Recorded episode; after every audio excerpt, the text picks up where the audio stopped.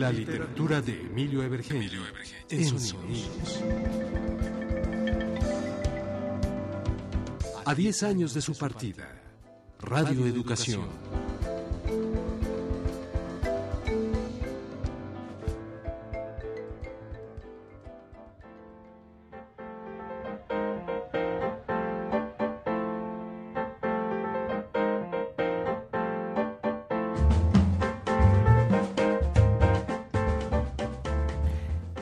Bergenji, yo creo que esta es una de sus características principales. Mi querido Emilio tenía pues, una manera de, de entender la vida, aun cuando estaba pasando en momentos muy difíciles, pero siempre, no sé cómo le hacía, pero sacaba el humor a cuestas, aún diciendo, me está llevando la fregada, y al aire sacaba, no sé si un humor ácido, pero siempre un humor. las lágrimas. Las lágrimas, pero bueno. De verdad. Sí, pero también eso es lo que extrañamos mucho, ¿no?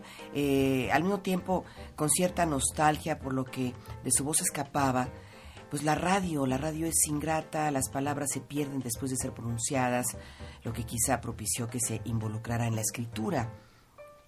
La Cabra Editores publicó cuatro títulos de, de Emilio, México de Lejitos, Actor, El abrazo de la locura y Palabra de zurdo, los cuales se convirtieron en audiolibros gracias al tesón de compañeros como Edmundo Cepeda, quien es el productor de estos trabajos también, y sobre este tema vamos a abordar esta mañana. Ya se hizo un programa especial con una gran nostalgia, hubo llanto, hubo alegría, hubo recuerdos maravillosos, pero hoy vamos a enfocarnos a Emilio, a Emilio como, como escritor, a Emilio, a Emilio publicando bueno, no publicando, él escribiendo y después se hicieron estas publicaciones. Así que es una parte del homenaje que Radio Educación le rinda a una voz que todavía y nos va a acompañar siempre, Emilio Bergenchi. Para ello, y yo les agradezco mucho la presencia de compañeros suyos queridos que lo conocieron, que trabajaron con él, Guillermo Henry, qué gusto, bueno, ya saliste ahorita tu voz. Sí, ya salió, perdón que me haya metido, pero es que sí me tocó escucharlo en la melancolía, en el dolor, en el llanto. No lo podía ocultar y lo transmitía al público. Y llorábamos un rato con él y luego otra vez salía su buen humor. Entonces él era una persona que transparentaba sus emociones y así era también en el escenario. Eh, cuando tenía que trabajar las emociones era de una forma orgánica, era de una forma verdadera. Entonces, pues es un honor el estar aquí en esta mesa recordando a 10 años a nuestro querido Emilio Evergenji. Ya aquí en esta radio llanera llega uno y está lleno de polvo, ya no puede uno ni hablar porque está, pues no sé por qué, rodeado de polvo, como si fuera un desierto, pero bueno, aquí en la cabina estamos limpios y contentos. Muy bien, pues gracias, eh, Memo. Eh, el poeta y queridísimo también de muchas batallas eh, junto con nosotros aquí en Radio Educación, así que es parte de nuestra casa. Siempre un reconocimiento y mucho cariño a Eduardo Langagne. Al contrario, muchas gracias. Me gusta mucho estar hoy aquí porque creo que el trabajo que se publica de Emilio Bergengi eh, forma parte de una eh, de un ambiente también de la literatura mexicana porque todas las aportaciones son útiles y aquí hay muchos puntos de vista de Emilio sobre su momento, sobre la situación, las experiencias de un actor, las experiencias, incluso con ese gran humor de quien utiliza la mano izquierda para escribir. Claro, era zurdo. Zurdo. Y ese uno de los libros se llama así justamente, Palabra de Zurdo. En fin, me da mucho gusto. Eh, ese México de lejitos también es un libro de viaje, un libro testimonial de un viaje que hizo con Marcial y que por primera vez el libro se publicó en 96. Así que una de las grandes alegrías que yo tengo es que Emilio alcanzó a haber publicado ese libro y lo traía con él. Bueno, y también está con nosotros Mundo Cepeda. El Mundo Cepeda, él es productor. Eh, él ha hecho, pues, en, en, su vida de productor, de trabajador de educación, un énfasis muy especial también a las obras dramatizadas eh, conocía muy bien a Emilio, trabaja con Emilio y, y, es decano aquí de la radio Edmundo Cepeda. ¿Cómo estás? Y, y además encargado de los audiolibros. Sí, ese proyecto quedó a mi responsabilidad y bueno, pues grabar los cuatro libritos de Emilio fue toda una experiencia Memo nos hizo favor de grabar dos, Joaquín Chablé grabó otro y otro lo grabó, eh, me parece que Sergio Bustos. Ajá. Entonces, es un trabajo que se realizó hacia los meses de mayo de este año, porque precisamente estábamos pensando en este décimo aniversario y el proyecto que se presentó este año de audiolibros fue en torno a dos cosas significativas. Una, los 90 años de radioeducación y la otra que los mismos compañeros que han escrito como eh, Raúl Jardón, que en paz descanse, dejó un libro que se llamó... Eh, ay, Dios mío, ahorita me acuerdo. Qué, qué, Un qué libro pena. bastante grueso. Un libro bastante grueso que habla del 68. Pues de su Ah, vida. Fuego de la Esperanza. Fuego de eso, es que no tenía Ah, muy bien. Sí. Y también grabamos el libro de Eugenio Sánchez Aldana, que se llama Cimarrón. Eso en cuanto a trabajadores. Y para complementar pusimos a Edmundo Valadez, que cumplió un centenario de habernos Sí. de haber nacido, y también el libro de Bernal, de Rafael Bernal, Cuentos Policíacos, En los audiolibros. en los audiolibros. Ese fue el proyecto de este año y desde luego los tres ensayos ganadores del concurso de los 90 años de radioeducación. Bueno, pues eh, vamos también a entrar en materia escuchando precisamente de Palabra de Zurdo y creo yo algunos fragmentos.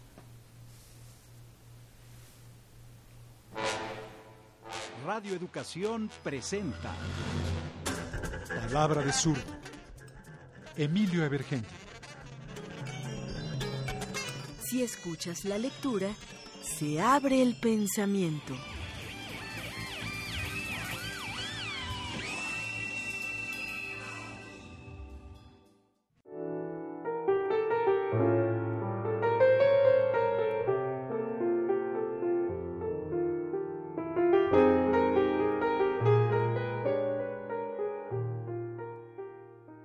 Creo yo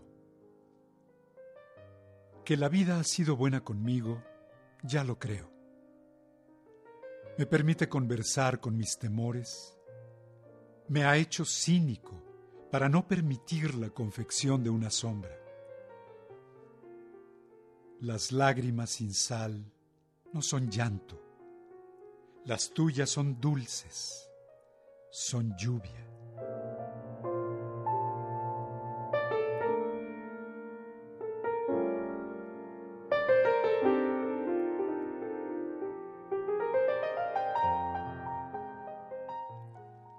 La intimidad es precisa en su necedad de mirada. Pero para mí, tu voz es suficiente para reparar la vida.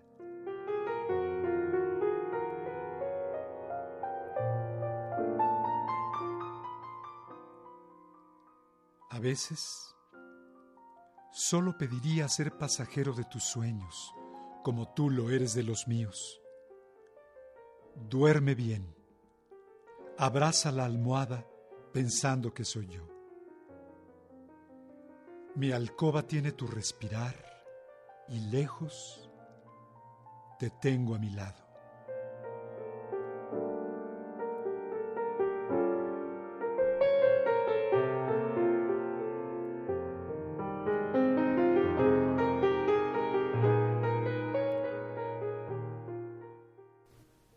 Amigos, es un programa que estamos realizando en vivo, en directo desde nuestra cabina José Vasconcelos, que Andrea Fernández eh, me dijo, no, José Vasconcelos Emilio Evergengi, así se debe de llamar esta cabina, sí.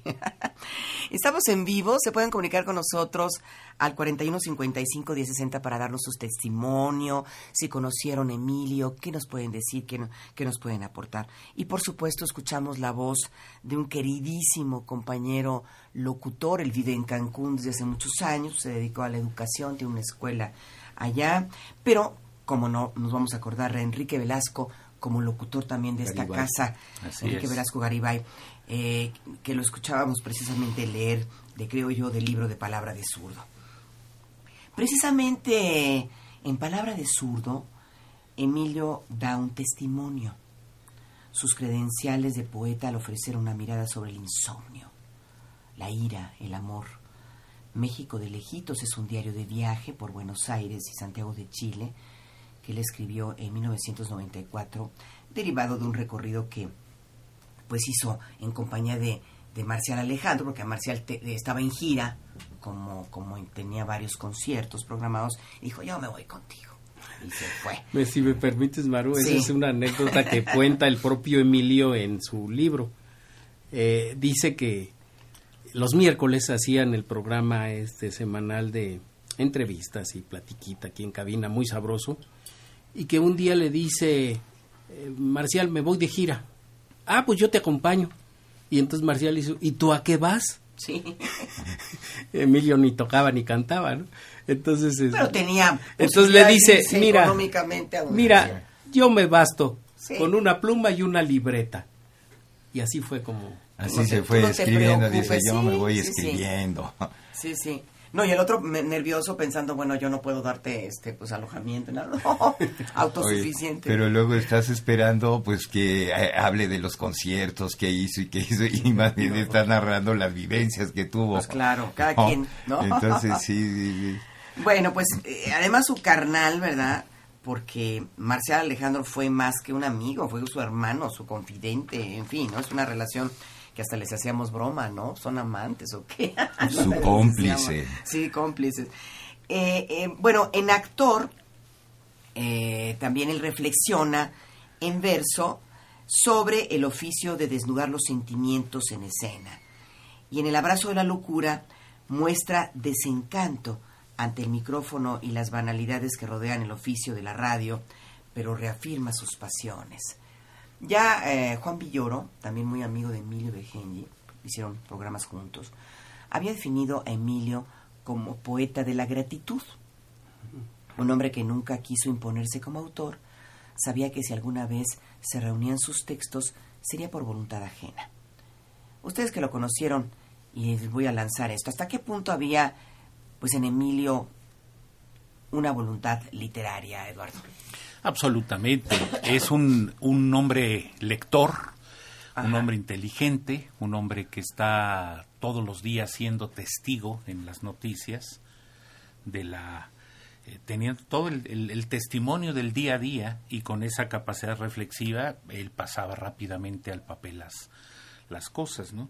Yo creo que es un, eh, sus libros son testimoniales, eh, todos ellos, el del viaje es un libro de viajes, lo dijimos al principio, y la palabra de zurdo es también muy interesante, una posición, eh, pues casi te diría yo contra la derechización, ¿no?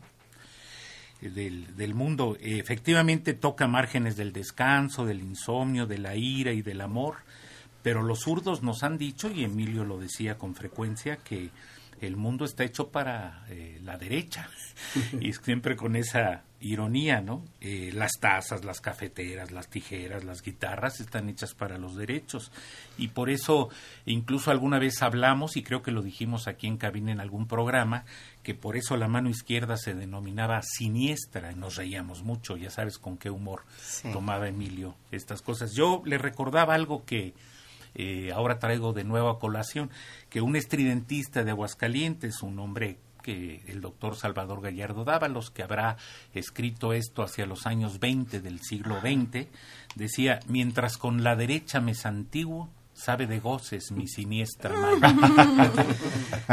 ¿No? Me acuerdo haber charlado de estas cosas con, con, Emilio, ¿no? Pero bueno, es una diferente capacidad, este, se hace diestra para en el caso de Emilio, para trazar estos comentarios en la soledad de una cabina de radio, por ejemplo. Pero no necesariamente, Eduardo, a veces puede ser un, furibundo lector y claro, es una parte importantísima para convertirte después en escritor, pero no necesariamente das al salto, das el salto. No, no es así de automático, pero, pero es evidente que la... ayuda, ayuda ah, mucho. Claro, ayuda mucho. Yo creo que él, él decía, soy una persona a la que le gusta escribir y en su libro, El abrazo de la locura, dice, escribir es preñar la noche con sueños. Y yo decía, sus trazos se encuentran las locuciones de la fantasía. Simultáneamente hurga debajo de su piel las condiciones de esa realidad cuestionable y perfectible contrasta el reposo y la intensidad, porque sabe mostrar la diversidad sensible de su expresión escrita con un permanente cotejo, en un permanente cotejo con su vigorosa e imaginativa oralidad. ¿Y qué fue lo que encontraste en esos textos? ¿Qué fue lo que te llamó la atención de los textos, lo que más te gustó? Mira, cada libro es diferente. Eh, yo creo que él tuvo la gran fortuna de que en su variedad, en su, en su manera de escribir, esta cabina fue testigo de esa escritura en muchos momentos, ¿no? Esa pasión que conocimos al, aire, que los radioescuchas lo recuerdan, cuando iban a ser Ingrid y nos contaba de Ingrid, cuando iban a ser Víctor y nos contaba de Víctor, nos contaba su vida. Eh, claro que la tenemos en reserva, con cuidado y con confidencialidad, casi a nadie se lo contamos, pero en radio él contaba esas cosas. Pero él, él contaba en la mañana si se sentía mal, si sentía lo que le había pasado. Claro, por eso te digo si se enojó con alguien lo decía. Esa oralidad tan imaginativa se iba transformando, por supuesto, ¿no? A mí algo que me gusta mucho es cuando encontré que la palabra grafía en griego se refiere tanto al dibujo como a la escritura, tanto una palabra escrita como un dibujo. Y él, pues, es un grafólogo. Él tenía estos dibujos, él tenía esta letra tan dibujada, tan cuidadosa para escribir sus cosas. Y yo creo que eh, esa manera de soltar la mano, de soltar la pluma, le daba también eh, justamente esa, esa gran capacidad de eh, de poder abstraerse. Y vuelvo a decir en la soledad de la cabina entre espacio y espacio entre una canción y otra tener eh, pues la vida puesta en el micrófono bueno pues vamos a, escuchar también la música que a él le gustaba. Los a él le gustaba mucho Miles Davis le gustaba Tom Waits eh, Janis Joplin nos intercambiábamos discos yo le, le, le, le, pedía que me recomendara discos y luego me decía, vete a comprar inmediatamente esto, o sea, eran los discos, ¿no? En esa época, los LP. Pero vamos a también, él era un gran melómano y vamos a escuchar lo que a él le gustaba.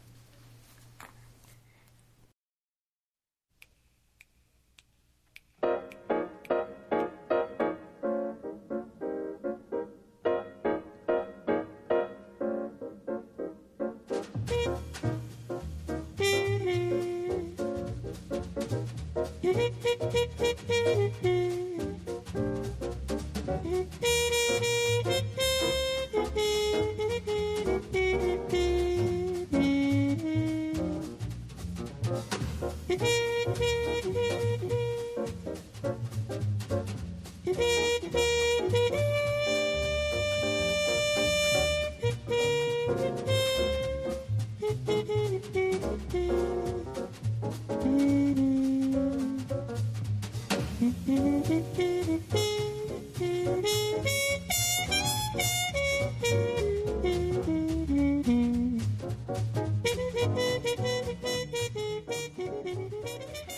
Bueno, después de su publicación por la Cabra Ediciones, los libros encontraron una nueva forma que son los audiolibros. Y yo le preguntaría a Mundo, ¿cómo, de quién fue esta idea eh, de impulsarlos, de hacer estos audiolibros, eh, mi querido Mundo? Pues mira, a mí cuando me propusieron que los 90 tendría que ser nutrido fundamentalmente con los escritores de aquí del mismo radio, entonces pues hay mucho que aquí casi todos son músicos, poetas y locos. Y locos, mucho, más locos. entonces, a, a, mí, yo ya había leído los libros de Emilio y entonces decía, no, es que esto tiene que oírse, no solo tiene que leerse. Y entonces fue como yo propuse que a propósito de los 90, bueno, pues se hiciera con gente que había trabajado aquí en radio y que había dejado algo escrito, ¿no? Y fue así como empiezan a hacer esa idea para cumplir el 90 aniversario. Bueno, como dice Guillermo, no terminaríamos aquí un solo programa con dos o tres, porque también su vertiente como dibujante, como pintor, le gustaba mucho, hacía desde cuestiones muy locochonas hasta bodegones y cosas así, ¿no? Muchas, muchas cosas, muy inquieto, un hombre de una inquietud verdaderamente, bueno. Yo, yo, yo sí quisiera invitar al auditorio a que descargara, porque además esa es otra de las grandes dádivas de este proyecto de los audiolibros están en la página de Radio Educación y la descarga es totalmente gratuita. Entonces, a que descarga, pero no es lo mismo leer los libros de Emilio, haber conocido a Emilio y escuchar lo que escribió. Ajá. Es una experiencia, Sí. es una triple experiencia que tiene sus matices, sus distintas facetas. Descub- yo descubrí mucho más a Emilio cuando estuve grabando esos libros. Es verdad. Bueno, pues tenemos un número telefónico 4155-1060. Tenemos 10 paquetes de obsequio de los libros de Emilio Evergenji que vamos a, a- a obsequiar, así que pues pongan mucha atención. Llámenos porque únicamente tenemos 10 y ya aquí se los están peleando.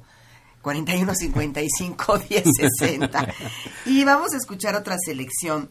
Se trata del audiolibro Actor cuya lectura la realizó nuestro querido Guillermo Henry.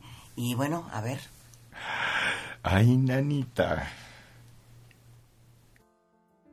Décimo nono. Me gusta este número romano. Es símbolo de camaradería. Compañeros en una travesía ignota.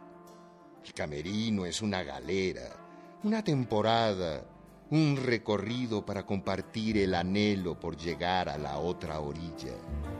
Cuando repasas el elenco y te das cuenta de que con cada uno volverías a intentar otro viaje, palmas la bienaventuranza de poder compartirlo como silencio. Puedo decir que mi vida no sería sin la actuación. No puedo concebirme sin su venero. Una parte de mí, el ego. Esa es la que dicta por el momento el rumbo. Es caprichosa, pero también fortificante y poderosa.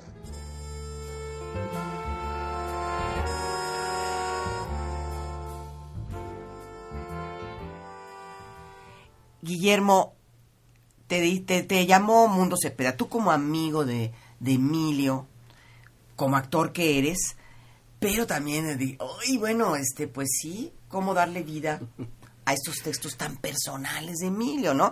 ¿Qué retos te dio a ti darle voz a estos escritos, independientemente de que eres un histrión, que eres un actor?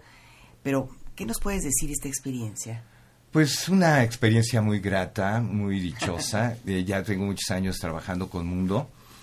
Y nosotros, estando eh, montando La muerte accidental de un anarquista, Ay, esta obra sí, exitosísima sí, sí, en la. Universidad Nacional Autónoma de México. Que te nos llevó reías de... A dos continentes, a ocho países. Eh, yo le decía, yo quiero hacer radio, quiero hacer radio, porque yo desde niño quiero hacer radio, yo escucho el radio desde la onda corta, desde que yo era niño. yo O sea, que él te lanzó. Entonces ya me decía, sí, sí, sí, sí, pero nosotros lo invitamos porque era, él era la estrella del micrófono y sabíamos que si estaba en nuestra obra, él la iba a anunciar, íbamos a tener llenos y llenos y llenos. O sea, también- tenía un papel muy o sea, le pequeñito, ah, en esa un obra. pequeñito, pero la idea es invite a Bergenji, Pero estaba porque- feliz, porque feliz él. No sabes, eh, y el éxito también que tuvimos rotundo se dedicó al equipo.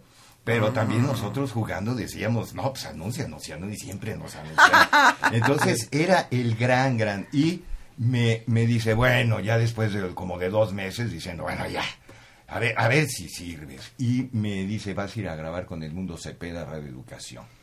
Y entonces yo llego y veo a Mundo y está fructuoso y empiezo la primera.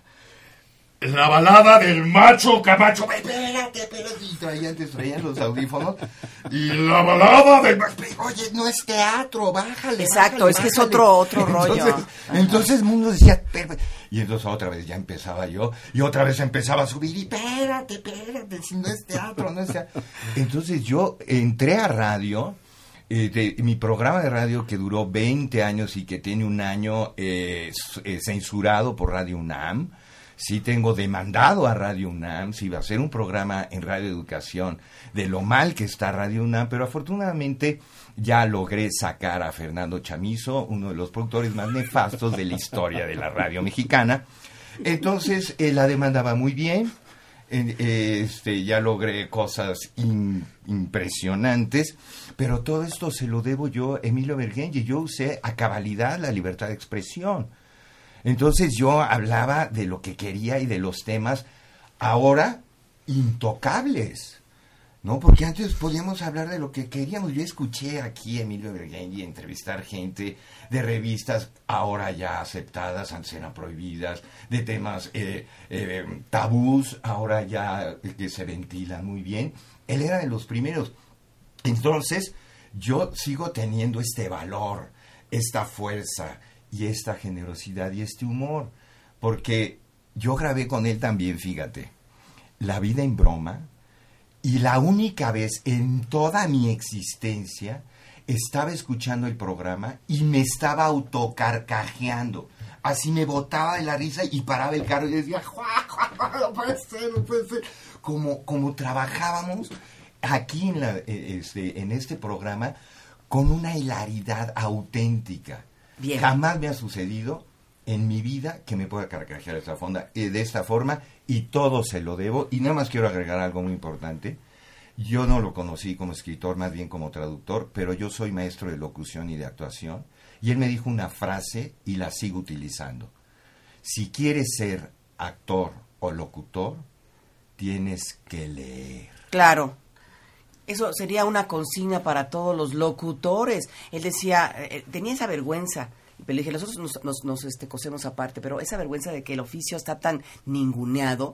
Ahí eres locutor por la mala fama de los, locutores también este, comerciales. Pero bueno, Eduardo, rápidamente, eh, ¿qué se permite? Nada más decir algo. Sí, porque tenemos el tiempo. Sí, Claro, yo sé que tienes el tiempo y ya van varias veces que pones tu mano sobre la mía, queriéndome callar. sí. Eh, pero yo sí quiero agregar algo que de ninguna manera le pedí yo a Memo que imitara o que tratara de imitar a Emilio. Es una interpretación. Era una interpretación que él mismo hacía y le dije, recurre a tus vivencias que tuviste con Emilio, pero no quiero que pienses que quiero eh, una imitación o un eh, fetiche así, ¿no? Que de repente se utiliza como caricatura, no, no, de ninguna manera. El trabajo de Memo fue el trabajo de Memo y basado sobre lo que escribió Emilio. Eduardo, ¿qué se permite en este libro actor, Emilio? Pues mira, es eh, como decía un, un diario de trabajo y al mismo tiempo un libro de creación. La búsqueda creativa de Emilio era una búsqueda cotidiana, ¿no? Eh, así había una frase que repetíamos entre amigos, con Marcial, con Maro Enríquez, la vida es dura pero cotidiana que alguna vez alguien la descubrió, la escuchó por ahí, se repetía. Y yo creo que aquí en, estas páginas de actor, así lo anoté en la cuarta de forros del libro, eh, Emilio Evergengi se despoja de la máscara de la tragedia griega y muestra su rostro personal, una identidad pública que al mismo tiempo nos resulta íntima y secreta. En actor, Emilio sube a un escenario cuya escenografía es la feroz y demandante hoja blanca. Las palabras del personaje vivo desgranan un monólogo que fluye con la tinta en esa doble capacidad de reflexionar a plena garganta en el proscenio, mientras reúne los sentimientos del profesional que ha de adaptar y adoptar un papel para representarlo ante el público. Amigos, escuchemos el audiolibro El abrazo de la locura, la voz de Guillermo Henry.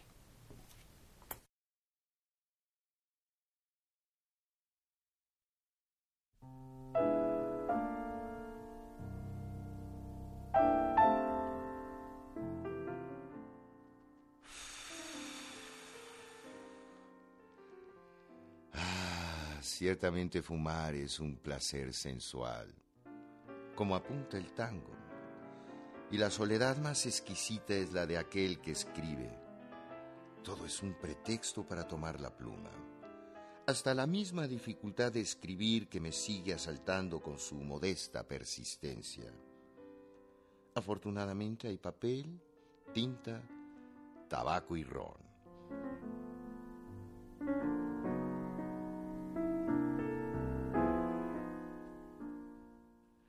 De la misma forma en que leer y escribir son acciones complementarias, comer y defecar llevan el pulso del mismo placer.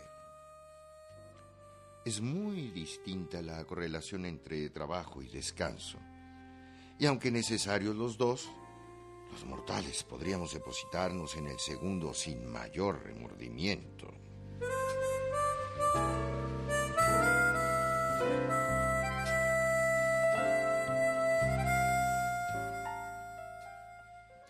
El placer de ser padre trae aparejado el enfado de la preocupación.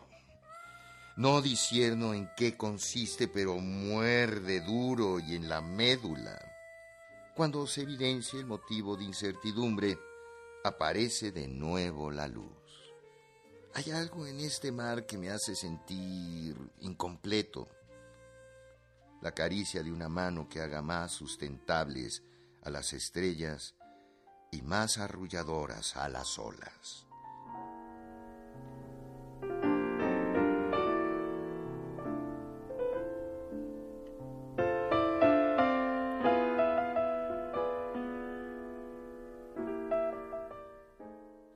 Las bodas italianas deben estar de moda por estos litorales. ¿Serán más baratos los paquetes aquí en el Pacífico que en las Islas Baleares? Rectifico. Pese a su nulidad utilitaria, ejercer la palabra es, ni más ni menos, el abrazo de la locura.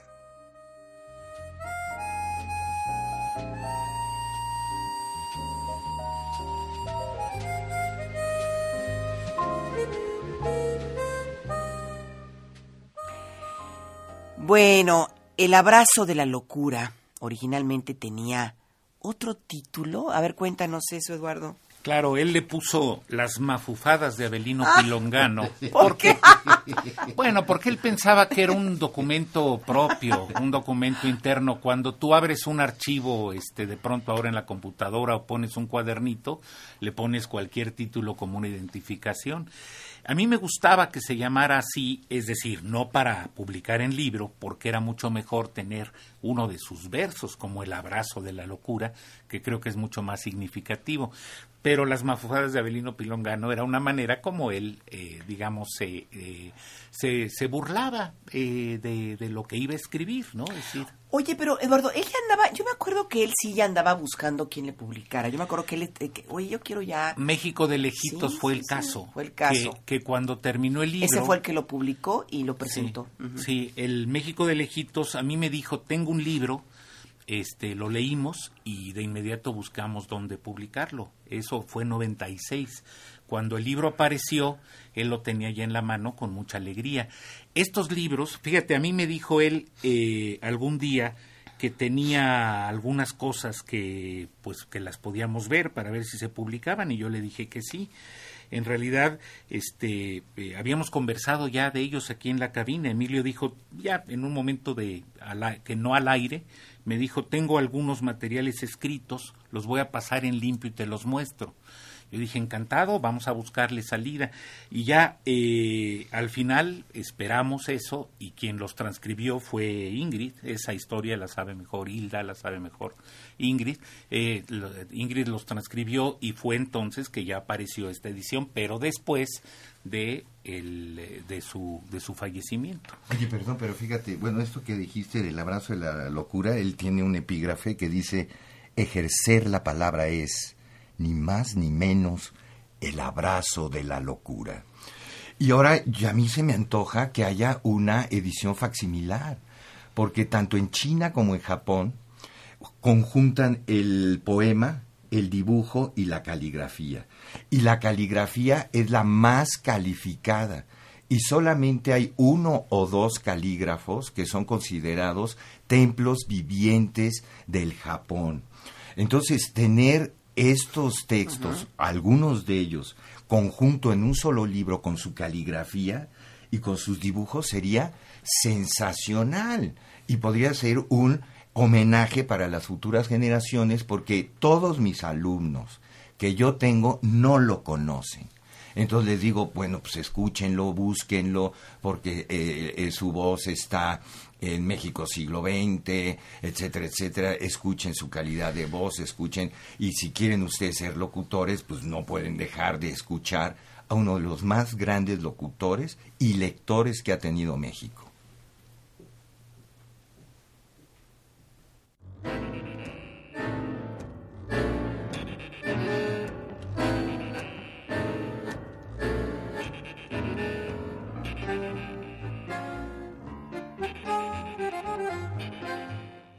Esmeralda y Viamonte, domingo.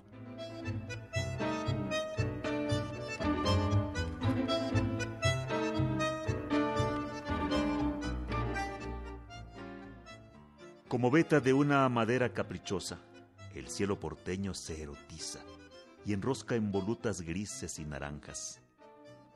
Con unos catalejos oteando el horizonte citadino, he descubierto un faro viejo que seguramente en otro tiempo marcó el punto de esperanza para aquellos que arribaban sedientos de cobijo. Hoy es solo una estructura aislada que ya no guiña su manto lumínico.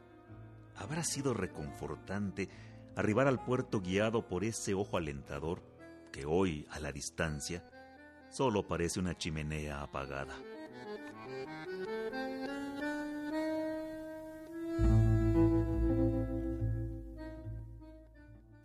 Bueno, pues era la voz de nuestro querido Joaquín Chablé, que nos lo extrañamos, hubiera venido también, a lo mejor por sus compromisos, no pudo estar aquí. México de lejitos, precisamente, Eduardo, este texto que fue el primer libro que, los primeros escritos que, que Emilio publicó, ese libro que él publicó y que disfrutó mucho su publicación, estaba feliz de la vida. Sí, eso fue 96 y la verdad es que valía la pena porque eh, ahí lo podíamos acompañar en un viaje que da cuenta de paisajes interiores, de sensaciones exteriores que se mueven en un viajero, ¿no? Él ah, ahí mismo apuntó, decía, había cosas dentro y fuera que quería conversar conmigo mismo. Y después, en otro momento, dice no renuncio a mi condición de poeta. Es decir, uno sabe que ser poeta no quiere decir ser un hombre excelso parado en la cima del monte del Olimpo, ¿no? Ser poeta es alguien que asume el trabajo de la poesía como un trabajo. Eso también lo conversamos muchas veces, es decir, el panadero hace pan, el poeta hace poemas, así de fácil.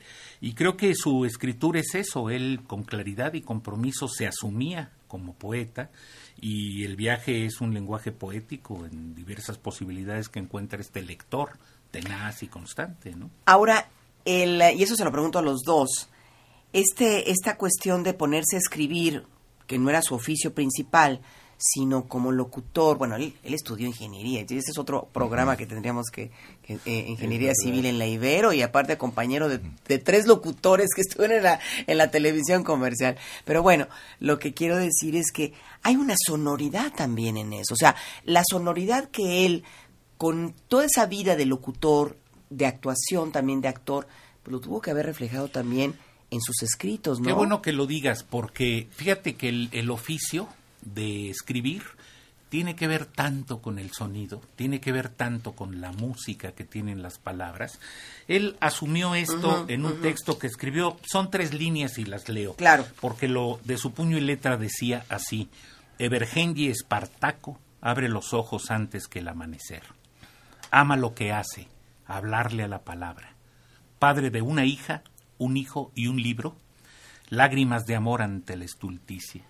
Se desnuda y pierde frente al micrófono la caligrafía y el silencio.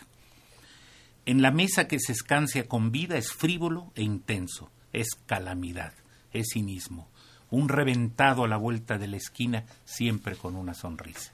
¡Ay, qué bello! Bueno, esos textos él los escribe también sabiendo cómo pueden sonar. Está eh, tan cercano a la palabra, hablarle a la palabra, dice él, que ahí notamos que sus textos hay una natural musicalidad que es justamente parte del oficio de escribir porque él tiene además este oficio de decirlo en voz alta, ¿no? Y de, y de esta, esta pregunta yo te la daría también a ti, o sea, esa musicalidad o ese sonido, ese, ese sí se notaba un, una persona que ha estado en la radio, que, que, que, es, bueno, era, un hablante. Era muy versátil, era muy versátil porque trabajé con él eh, textos para documentales muy serios, eh, a niveles este, latinoamericanos. Eh, viajamos junto a viajamos juntos a Argentina también. Llevando la, la, muerte accidental de un anarquista y, con Héctor que era un equipazo enormes. Y, y, también hicimos como un trabajo conjunto de ser maestro de ceremonias en, en, una reunión de teatristas de todo el mundo. Y, y, era muy serio cuando tenía que ser muy serio pero esta, esta parte en, la cual este, hacíamos las mafufadas, nos reíamos, nos carcajeábamos auténticamente, quedan grabadas, quedan grabadas y las vuelves a escuchar después de muchos años y te vuelves a reír a carcajadas. Entonces, eh, eh, era, era muy versátil, lo, lo vi en personajes como eh, esta eh, puesta en escena de las muñecas de, de Ludwig Margules, que es basado en una película de, de. Bergman, un personaje totalmente serio, frío, eh, psicópata, y lo, lo llenaba. Claro que siempre nos sentíamos mucho mejor cuando estábamos eh, libres. Eh, y hubo un personaje que y- él estaba haciendo cuando era Los Gigantes de la Montaña de, de Pirandello. Hoy trabajó con muy Y- buenos directores. Y, y- y con Cruz y José Luis Cruz, pero él estaba haciendo Benito Mussolini y no le gustaba. Eh, el- el- O sea, no le gustó el personaje, que le dieran ese personaje. este dictador, asesino, y no le gustaba y no le gustaba. Y decían, hazlo así, pues no, lo hacía todo regañadientes, hasta que un día de plano ya no llegó. Dijo, pues yo mejor si no lo, lo- me gusta y no lo siento bien, llegó tarde. Eso implica que tú sabes llegar tarde, es que te dicen con permiso, Ahí nos vemos, ahí te ves, ¿no? Pero no tenía, no, ¿no? estaba muy Pero comprometido. luego, en otra de las giras, en otra de las giras, y esto nadie lo sabe, nos fuimos a Centroamérica y él tenía que hacer la música, porque también hubo ahí un problema, entonces le, le dije, le dijeron, no sabes qué, ahorita ya no actúas, y luego pasan los meses, digamos, con el éxito y el éxito, no, ven, te vamos a jalar otra vez a Emilio, pues que se vaya a poner la música, el audio. Y llegamos a dar una función a un cuartel en Nicaragua y llegan los soldados y no había música y él hizo toda la música guturalmente con onomatopeyas, la la la la la la, la, toda, Ahí está, toda- toda la exactamente, lo- música lo- y la haciendo experiencia todos y los su efectos, genialidad. los balazos. Qué Eh, increíble. no, no, esa función Increíble. fue increíble porque cuando terminamos todos nos pusimos a aplaudirle a Emilio, pero así con un cariño, diciendo qué genio para, con, eh, eh, con- sin usar la palabra, usar la voz, Onomatopeya. haciendo toda la música, de- un Demetrio Stratos. todos los efectos, wow. Un- un Demetrio Stratos. Por supuesto que nos, Mexicano. nos- nos- eh, eh, esa noche fue una, una noche de, de parranda, de una noche extraordinaria, porque lo abrazaba, yo lo abrazaba y le decía, ¿de dónde sacaste tanto talento? ¿Cómo? Esto sí, nunca te lo había visto, esto sí, fue grandioso, Emilio. Y, y, y él, ya no lo vuelvo a hacer, ya no lo vuelvo a hacer. Lo metimos en un verdadero berenjenal. Bueno, tenemos las llamadas del público. Judith Guzmán y Ríos, ama de casa de Álvaro Obregón, dice Radio Educación es una estación que me acompaña y fomenta una identidad mexicana. Recordamos a Emilio con mucho cariño. Gracias. Alicia Angelo, An- Alicia Ángeles y Sumán de Álvaro Obregón. Me encanta recordar el trabajo de Emilio, Emilio de Puntitas, me encanta. Radio Educación es muy importante. María de Jesús Martínez Martínez, dama de casa, los felicito por este homenaje a Emilio. Débora Rodríguez Mendoza, ama de casa, también se ganó su paquete. Paquete Emilio, me ponen aquí. Paquete Paquete Emilio. Emilio. Escucho todo el día Radio Educación. No, no te vas a marear. Estoy interesada en leer a Emilio. Pues es la oportunidad de conocer esta otra faceta del locutor, del amigo, del, del actor. Gracias. Eh, Bernardo Saucedo, ingeniero jubilado. Emilio hizo que escuchara Radio Educación. Gracias. Oscar Javier López Medina, estudiante de Venustiano Carranza, tiene 13 años. Ay, me gané mi paquete. Eh, dice, recuerdo desde pequeño que me ponían de puntitas. Sí, Ah, gracias. Oscar por comunicarte. Magdalena Mayor, tallerista, 64 años. La calidez con la que hablaba Emilio me encantaba. Tuve un año de duelo. Emilio fue un soporte y en una ocasión asistí a su programa para hablar de mi proyecto. Además, como locutor tú sabes muy bien, y Emilio le tocó mucho, por eso es que hay muchas, le lloraron también y le siguen llorando muchas, principalmente mujeres, radioescuchas, pero de todo, porque es esta compañía que da consejos también a los amigos y a los radioescuchas. Oye, Emilio, ¿qué opinas si hago eso? O sea, te vuelves como el confidente. Y Emilio era... Te daba confianza. Le te daba cariño, consejos a su y te manera, sacaba ¿no? risas. Entonces, Bueno, así que- te relajaba ante el micrófono. Claro que lo, que lo siguen extrañando. Imagínense nosotros aquí en Radio Educación. Alicia Padilla, terapeuta. Tuve la fortuna de hablar con Emilio vía telefónica. Apoyo que la cabina se llame Emilio Bergenji. Muchas gracias, Alicia. Pues son las llamadas que nos han llegado. Y pues les volvemos a dar el teléfono 4155 1060 en este programa especial recordando a Emilio, pero Emilio en la fase de escritor con estos audiolibros que se, que se publicaron, que Radio Educación publicó y que queremos que usted se acerque a ellos.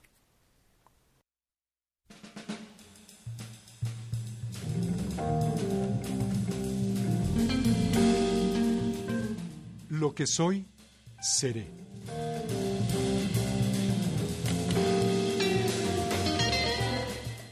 Si pudiera reprogramar mi nacimiento, lo haría de muchas maneras. Como astrónomo, para maravillarme con el desconocimiento del silencio.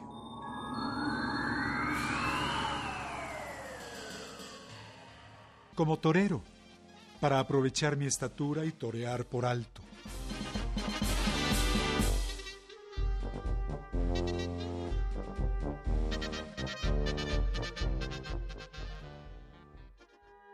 Como sacerdote, y entonces conocería el poder del secreto.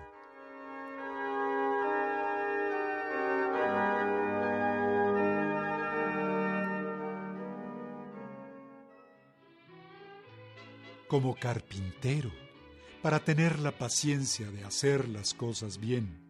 La dulce sensación de un beso mordelón quisiera. Amorcito corazón, decirte mi pasión por ti. Nunca como biólogo, porque me marcaría la desesperación de la muerte.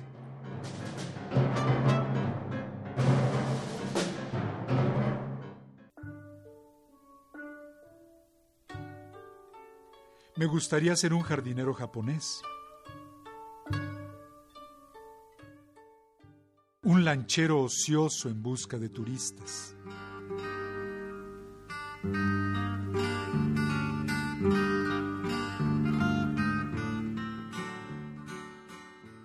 ¿Acaso un guardabosques ermitaño que conociera el lenguaje de las aves?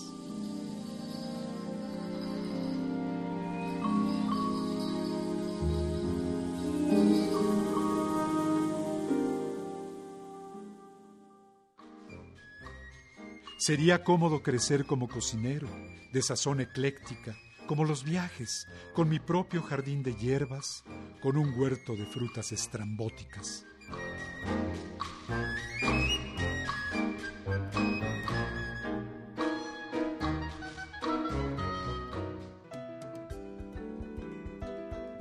No cambiaría por nada la serie de naderías que he acumulado en un atropellado conocimiento de personas, ni mi gusto por las palabras de reminiscencia histórica o su referencia a las constelaciones.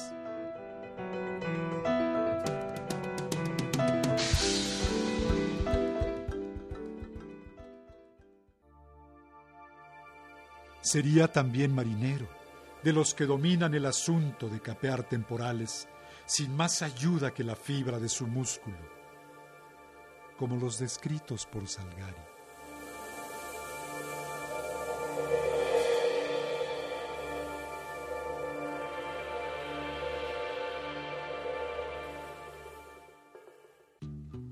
También un hombre de campo, rodeado de perros con nombres simpáticos y llenos de emblemas.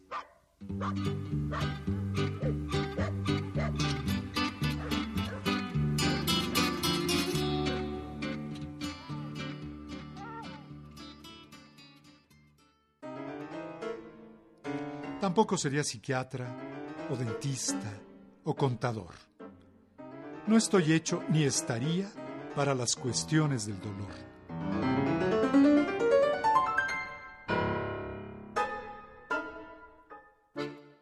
Volvería como locutor, de eso estoy seguro. Es el camino que lleva a la serena fronda de unos árboles que guardan el remanso de las palabras, escritas o habladas, que son el bálsamo de la vida.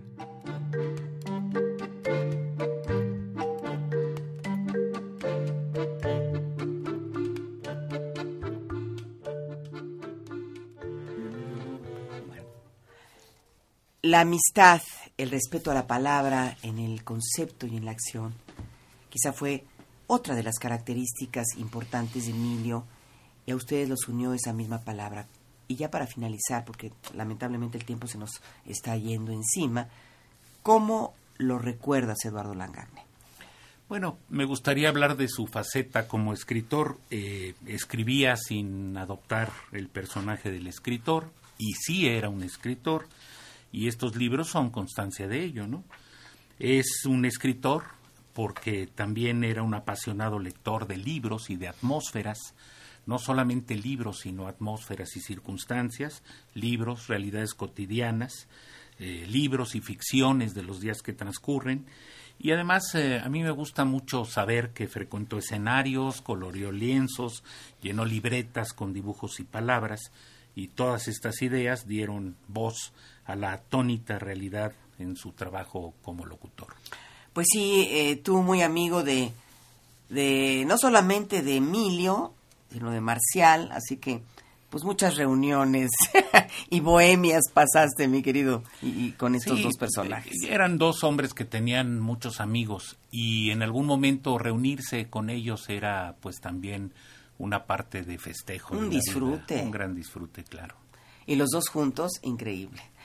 ¿Cómo lo recuerdas mi querido ah, es que Guillermo. Lo, recuerdo de muchas formas. Lo, lo, Pero resumiendo. Lo, vi eh, eh, melancólico, con una profunda tristeza. De mal humor lo también. vi con, en ataques de cólera, así, ante una injusticia, pero con una violencia enorme. Lo vi la mayor parte de las veces con esta alegría. Eh, lo vi que compartimos eh, muchísima música, compartimos muchísimos libros, compartimos muchísimas veces el micrófono y el escenario. Y eh, lo recuerdo también con esta profunda tristeza de que yo los últimos años me alejé de él, dado que yo ya no pude aguantar su ritmo. O sea, terminábamos a las 2, 3 de la mañana, él llegaba aquí a las 7 de la mañana, yo ya entraba a trabajar a Radio UNAM a las 11 y lo veía entrar este, al Salón Martel y entonces yo no podía entrar al Salón Martel a esa hora.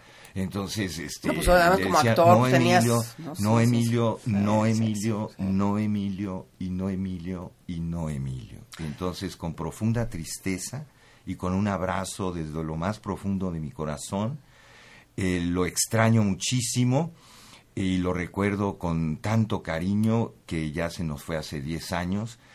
Y este yo sé que era inútil verdad este tenerlo ahora con nosotros vivos si hubiera dicho sí Emilio sí Emilio sí Emilio pero esto es inevitable. Y para allá vamos todos. Y, y él era consciente entonces eh, yo creo que ese es el aprendizaje más profundo hay que vivir la vida a plenitud. Bueno, pues vamos a despedirnos precisamente con el abrazo de la locura.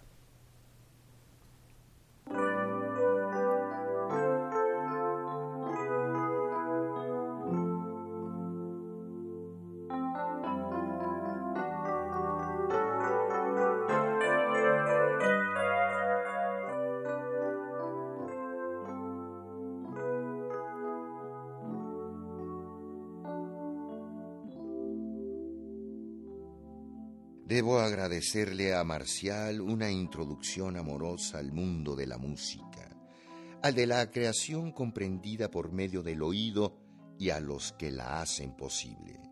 No es un amor sin igual, no es un dramón pasional, es un cariño sencillo y muy natural soy un artillero, pero los hay que perciben la diferencia de trinos entre un sensontle y un estornino, y los sentidos de la risa para acoplar los estornudos. y constante, sin tanto final. Todo es absoluto para un sentido que apaña el cambio de las estaciones por el color que desprenden las hojas con el cambio de estertores, en los vuelos de los árboles que mudan sus silencios al compás de un viento incoloro. Lo cierto somos nosotros. Lo cierto somos nosotros que estamos pensando lo mismo en el mismo lugar.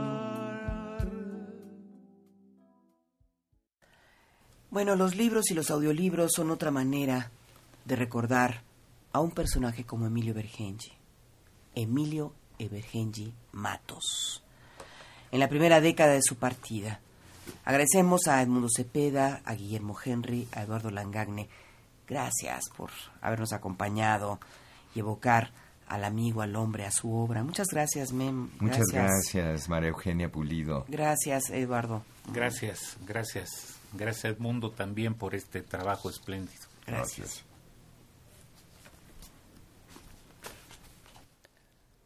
Voy.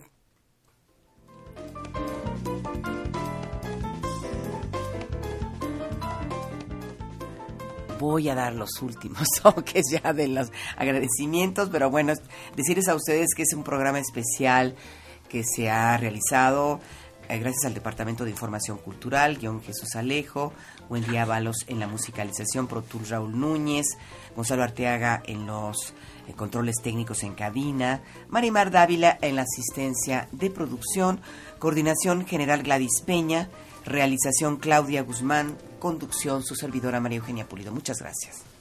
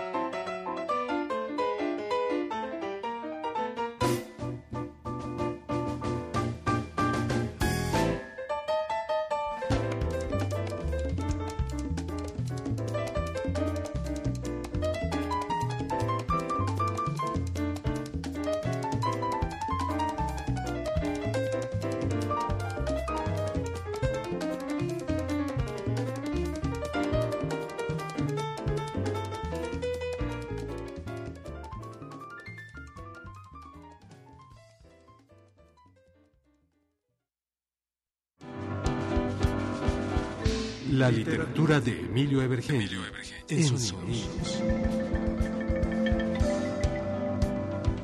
A 10 años de su partida, Radio Educación